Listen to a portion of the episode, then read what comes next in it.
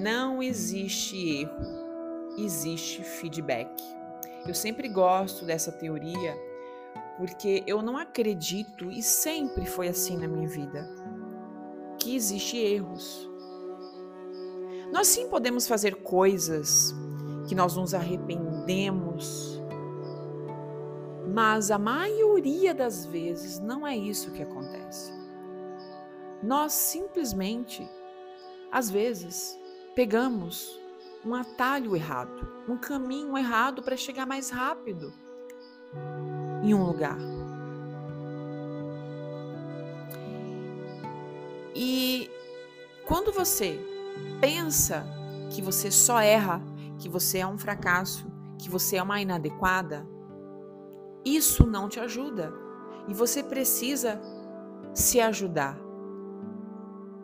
Porque de críticos o mundo está cheio, não é mesmo? E o pior, nós somos os nossos maiores autocríticos. Geralmente, uma pessoa que está muito acima do peso, ela tem uma autocrítica muito forte. Você precisa trabalhar isso dentro da descoberta de sabotadores fase 1 lá na plataforma. Assista os vídeos. Mas o que eu quero trazer aqui para você é entender sobre um exemplo. Imagine que você está dirigindo o seu carro e bate na traseira de um carro, muito de leve, deu um arranhãozinho. Aí você pensa assim: não, agora eu vou bater tudo, porque aí eu conserto meu carro também. E, bom, já que vai na oficina mesmo, é melhor quebrar tudo.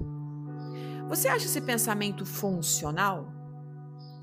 Pois é, é esse pensamento que você tem quando você acha que errou a percepção que você tem de erro. Vivemos um terrorismo nutricional ou uma vacalhação total sobre tudo. Ou a gente tem que comer 100% saudável ou a gente come 100% sujo. É óbvio que se você quer emagrecer, 80% da sua alimentação precisa ser nutritiva e te apoiar. Te apoiar mentalmente e fisicamente. Porém, o que acontece é que se você come um brigadeiro a mais, vem o pensamento de que ou até um brigadeiro você não queria comer, mas comeu. Já que eu comi esse brigadeiro, eu vou comer esses 10 aqui. Por que será que você pensa assim? Pode ser por vários motivos, você precisa qual sabotador está falando aí com você. Mas geralmente você acredita que errou.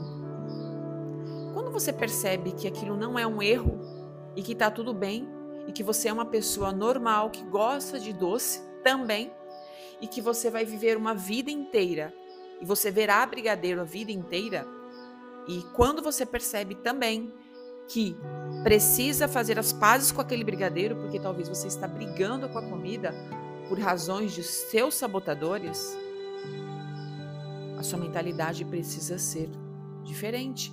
Ela será diferente. Então, grave uma coisa: o sabor do primeiro brigadeiro é o mesmo dos dez últimos brigadeiros. Não muda o sabor. Talvez o que você está buscando ali é outra coisa e você precisa estar conectada com isso. Mas ao mesmo tempo, comer um brigadeiro não vai acabar com seus planos. Então, tudo que você precisa entender é: a culpa te engorda nesse momento. Por quê? Se você continuou comendo, é porque você achou que era errado.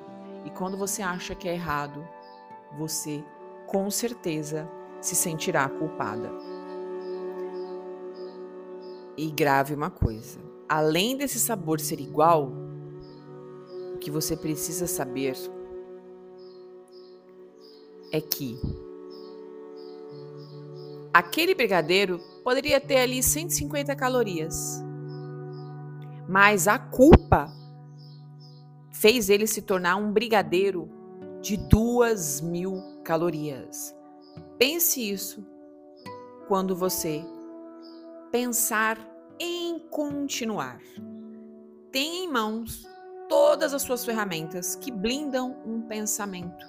Lembre-se, você precisa tomar a consciência antes de fazer, depois não adianta mais. Então, tenha sua frase de comando diária para te proteger disso. Está tudo aqui, ó, no pensamento. E hoje o foco é vencer a fome emocional. Me diga, vamos lá?